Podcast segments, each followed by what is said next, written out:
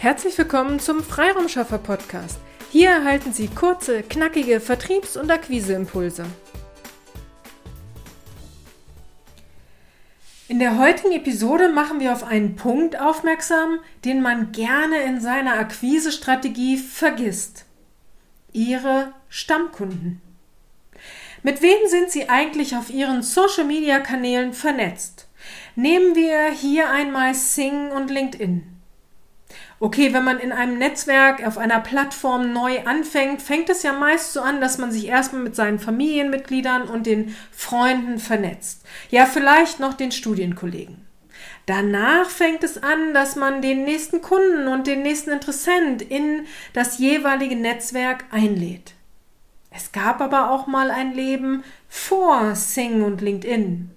Wie sieht es denn mit Ihren Stammkunden oder Ihren Kunden, die Sie über all die Jahre immer mal wieder begleitet haben, aus? Sind Sie auch mit diesen Kunden vernetzt? Wenn nicht, ist unsere Empfehlung, dies unbedingt nachzuholen.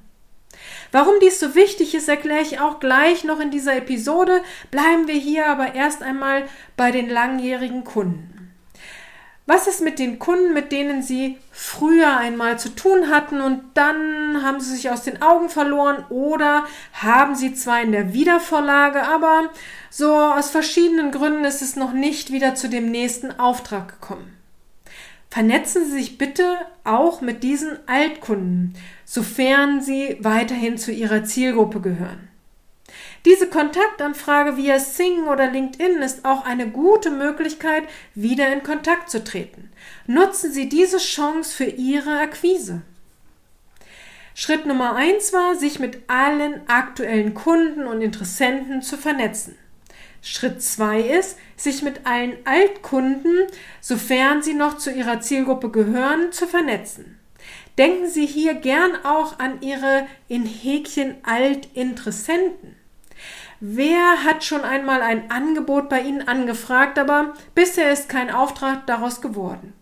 Gehört dieser in Häkchen alte Interessent noch zu Ihrer Zielgruppe? Dann vernetzen Sie sich gern auch mit diesen Personen.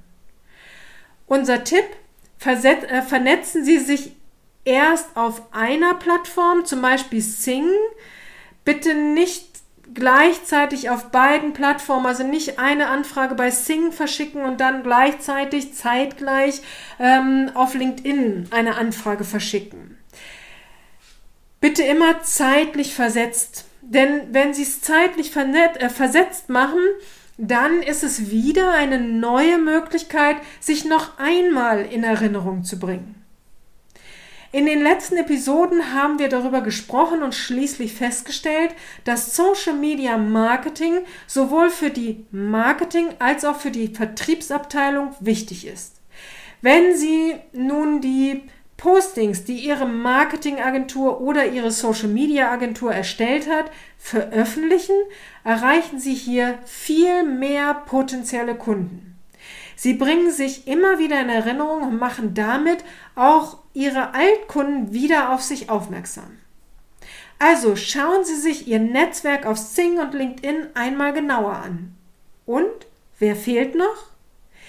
Gehen Sie auf diese Kunden und Altkunden, aber auch Interessenten, die schon einmal Interesse an Ihren Leistungen gezeigt haben, zu und vernetzen Sie sich.